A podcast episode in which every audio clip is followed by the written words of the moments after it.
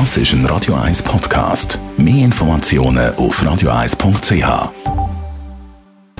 Netto, das Radio 1 Wirtschaftsmagazin für Konsumentinnen und Konsumenten.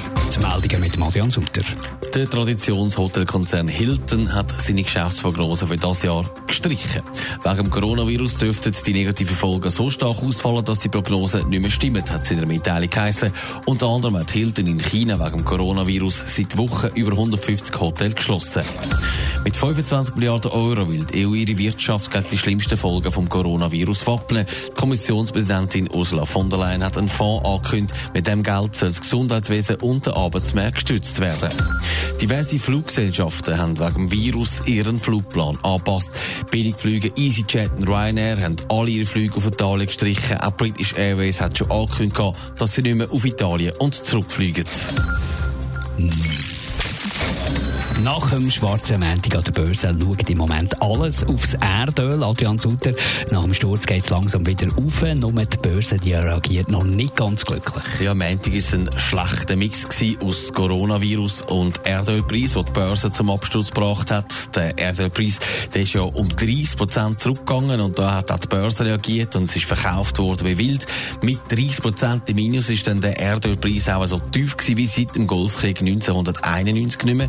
Gestern hat sich dann das Ganze wieder ein bisschen erholt. Der Erdölpreis ist um 10% in die Höhe. Und auch heute Morgen ist es aufwärts gegangen. Der Barrelpreis für Brent und WTI ist mit über 4% im Plus heute Morgen. Aber die Börse reagiert offenbar auf den Coronavirus und das unterschiedlich. Ja, gestern Vormittag hat es zum Beispiel in Asien gegen gezeigt. Auch die Börse in der Schweiz ist zünftig ins Plus getragen, hat dann aber am Abend wieder verloren und ist mit einem knappen Minus in Feierabend. Dafür hat in den USA der Dow Jones positiv reagiert. Er ist dann am Schluss mit einem Plus von fast 5% da gestanden. Das wäre alles schön und gut, aber die asiatische Börse, die macht da nicht mit. Nach dem Plus von gestern ist zum Beispiel der Nikkei-Index heute schon wieder über 2% ins Minus geht. Das dürfte also noch ein paar Tage munter rauf und vor allem auch runtergehen an den Börsenmärkten. Danke Adrian Sutter. Das Netto könnt ihr nachlesen als Podcast auf radio1.ch. Netto, das Radio 1 Wirtschaftsmagazin für Konsumentinnen und Konsumenten.